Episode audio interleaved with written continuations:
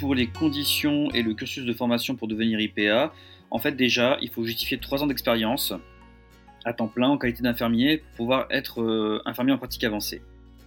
Ensuite, il faut valider un Master 2, euh, diplôme d'État. Tu peux directement faire Master à la sortie de l'IFSI, mais en fait, euh, même si tu as le Master au bout de 2 ans, il faudra quand même justifier de 3 ans de pratique à temps plein en tant qu'infirmier, avec la licence infirmière, avant de pouvoir dire que tu es IPA. Donc, dans tous les cas, tu as les 3 ans d'expérience qui sont obligatoires. la sélection master, elle se fait sur dossier, et le cursus il se divise en deux ans. Une première année qui est généraliste, toutes mentions confondues, donc tu apprends les sciences infirmières, la santé publique, l'examen clinique du patient de manière plus approfondie, entre autres. Et la deuxième année, c'est l'année de la spécialité. Donc moi, c'est la spécialité psychiatrie santé mentale. Euh, durant le cursus, tu as deux mois de stage en première année et quatre mois de stage en deuxième année.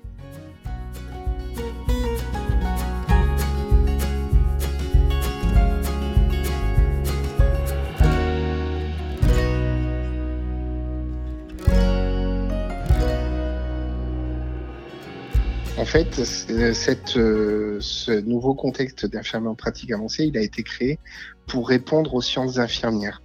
C'est quelque chose qu'on connaît très peu ici en France, mais les sciences infirmières sont des choses qui sont très prégnantes dans notre parcours à nous et encore plus à l'étranger, euh, qui sont euh, des approches euh, dans le soin, qui sont composées, ces sciences infirmières, des sciences médicales par rapport aux soins, mais de la sociologie, des sciences humaines.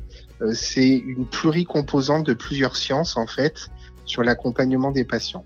Et donc, euh, les infirmiers, euh, quand ils développent et quand ils apprennent déjà dans leur premier diplôme d'État, dans leurs trois premières années, certaines composantes de, des sciences infirmières, après, dans leur exercice, ils apprennent à développer encore plus euh, leurs compétences euh, en acquérissant soit euh, des diplômes universitaires, soit des nouveaux masters, soit des nouvelles pratiques ou d'expertise. Et jusque-là, il n'y avait que deux parcours qui pouvaient exister pour les infirmiers, soit rester infirmier dans les soins généraux, euh, avec euh, les spécialités qui sont IAD, puricultrice, IBOD, euh, etc. Des modes d'exercice différents, santé au travail, libéral, etc.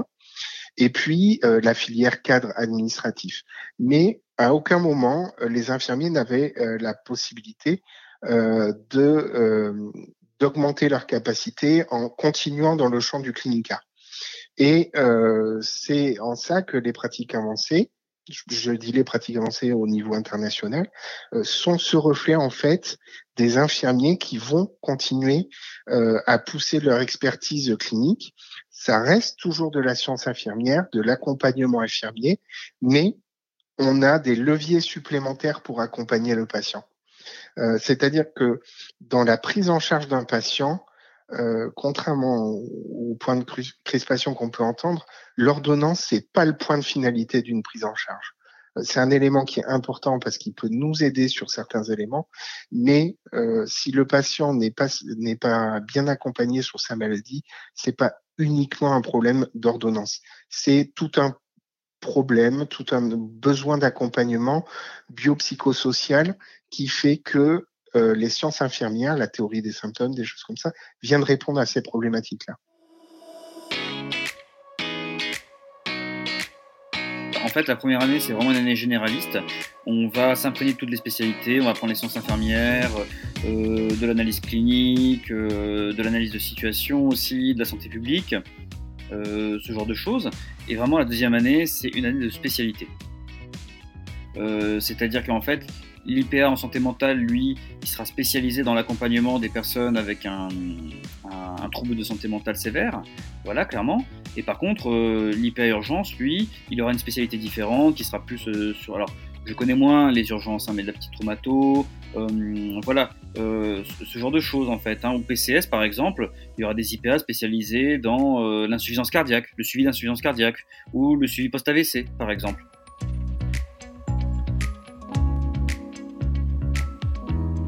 On sait qu'en moyenne, actuellement, les infirmiers qui sont en formation ont en moyenne 15 ans euh, d'exercice euh, pour euh, accéder à la formation d'infirmier en pratique avancée. Et donc, c'est après ces 15 années, donc en moyenne d'exercice, partent en formation pendant deux ans, donc dans les facultés de médecine, parce que pour l'instant en France, il n'y a pas, il y a très peu de facultés de sciences infirmières. Euh, mais donc ils vont faire ces deux années-là.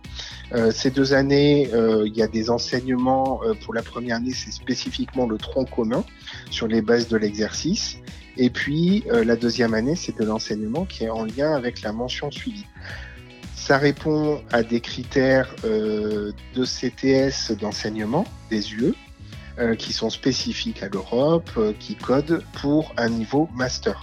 Donc il n'y a pas question que ça soit un plus bas master ou quoi que ce soit. Ça répond aux normes françaises qui donnent euh, la diplomation de master. La première année, il y a un stage de deux mois qui est très souvent effectué euh, dans l'univers opposé à dans lequel euh, vient l'infirmier. Par exemple, l'infirmier qui bosse en hospitalier en structure de soins va faire son stage dans une maison de santé ou dans du libéral et inversement, l'infirmier du libéral va aller euh, mettre les pieds un peu plus profondément dans un service hospitalier. Le but, c'est d'arriver à créer euh, peut-être de manière euh, plus concrète les passerelles du travail ville-hôpital pour permettre justement d'effectuer de meilleurs échanges. La deuxième année, par contre, ça va être vraiment sur ses points forts, le stage, c'est-à-dire le, vraiment l'exercice dans lequel il va aller travailler, d'aller directement ces quatre mois de stage euh, avec un, un, maître de stage, un, un, médecin, et une IPA ou une infirmière avec une expertise le temps qu'il y ait suffisamment de gens fermés, faire, formés, pardon, faire ces quatre, quatre mois de stage euh, pour euh, pousser euh, son, son, apprentissage et euh, accompagner aussi euh, son mémoire de son mémoire de, fin de master qui rendra sur la thématique qu'il a choisie. Donc c'est un niveau euh, master euh, euh, classiquement dans l'enseignement supérieur. En moyenne, aujourd'hui, les IPA qui sont en formation ou qui sont diplômés ont 15 ans d'expérience professionnelle en moyenne. Pour pouvoir entrer dans, en faculté pour pouvoir euh, être pris. Il faut au minimum donc euh, trois ans euh, d'expérience professionnelle. Cependant, sur le terrain, ce qui est constaté, c'est une moyenne de 15 ans d'exercice professionnel pour les infirmiers en pratique avancée qui sont diplômés ou qui sont en cours de formation en France en 2023.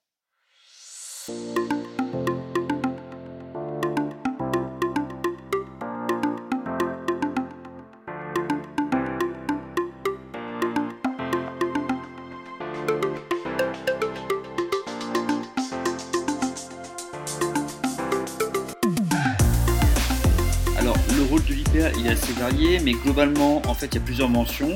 Euh, je pense que c'est mieux si je te détaille un petit peu les mentions. Il y a la première mention qui s'appelle PCS, pathologie chronique stabilisée.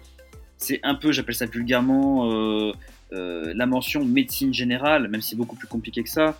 la médecine générale, ça, ça, rassemble en fait tout ce qui est la neurologie, la cardiologie, les diabètes, les maladies d'Alzheimer et de Parkinson, et aussi l'épilepsie, un petit peu, tu vois, pour revenir sur la neurologie. En gros, PCS, c'est ça. Après, tu as la mention néphrologie, la mention oncohématologie, la mention santé mentale, et euh, la dernière mention qui vient d'apparaître l'année dernière, la mention urgence.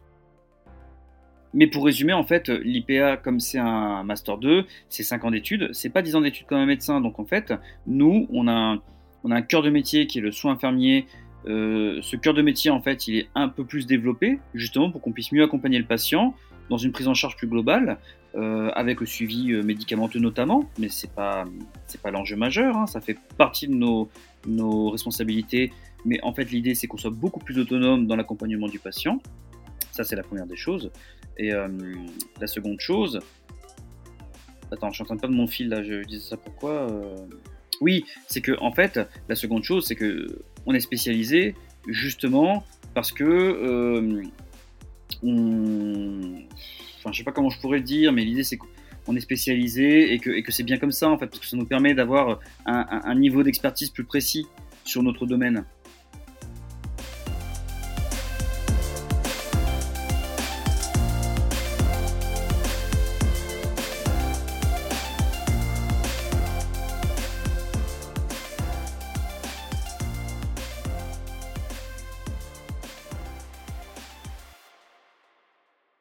Légalement, il n'y a rien qui interdit l'IPA de faire plusieurs mentions. Sauf que c'est l'ordre infirmier qui a mis le haut là en disant ben oui, mais non, c'est pas possible parce que euh, un médecin généraliste, sa spécialité c'est médecin généraliste et il peut pas être, euh, je dis n'importe quoi, mais réanimateur ou psychiatre en même temps.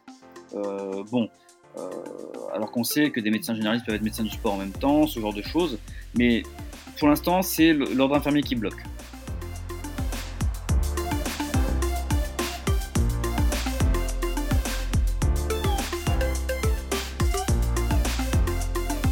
Est-ce qu'un infirmier peut cumuler plusieurs mentions d'IPA euh, Il y a une grande discussion sur le sujet euh, parce qu'il faut pouvoir les enregistrer, ces mentions, mais en soi, dans les textes, rien n'interdit euh, un IPA de pouvoir cumuler euh, plusieurs mentions et ça a un sens. Je vais donner un exemple très concret.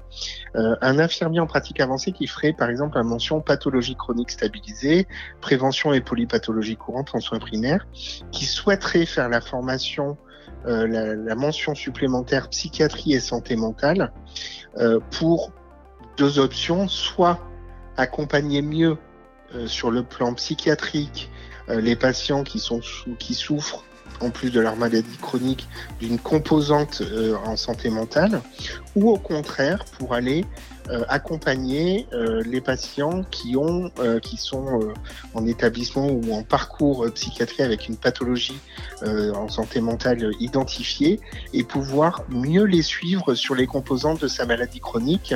on sait que c'est les patients qui ont des maladies psychiatriques sont très souvent moins bien diagnostiqués euh, ils souffrent d'un retard de diagnostic de plus de 20% par rapport à la population générale.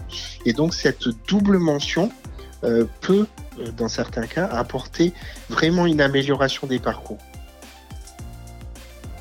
Une des notions qui pourrait inquiéter vis-à-vis de ce cumul, c'est que des gens pourraient faire les cinq mentions et avoir un champ de compétences très très large. Et donc, au final, euh, c'est peut-être ça qui peut inquiéter des instances. Euh, mais en fait, on voit bien que ce qui est important, c'est le parcours du patient et euh, comment on mobilise les, capacités et les compétences. C'est plus ça qui est important. Et je ne doute pas que les IPA arriveront à rassurer sur ces cumuls ou les, la volonté en fait d'acquérir des nouvelles cordes à l'arc pour mieux accompagner les gens. Et en fait, quand, euh, quand on fait une deuxième mention, il y a une partie qui est de l'ordre de la validation euh, d'enseignement supérieur. Voilà. Et donc, c'est une année. Parce qu'on ne peut, on doit réapprendre euh, la clinique spécifique à la mention, la sémiologie, toutes ces parties-là, par contre, qui sont pas transmissibles. mais par contre, ça divise par deux le tronc commun. D'où l'intérêt de la première année qui est tronc commune, qui est tronc commun.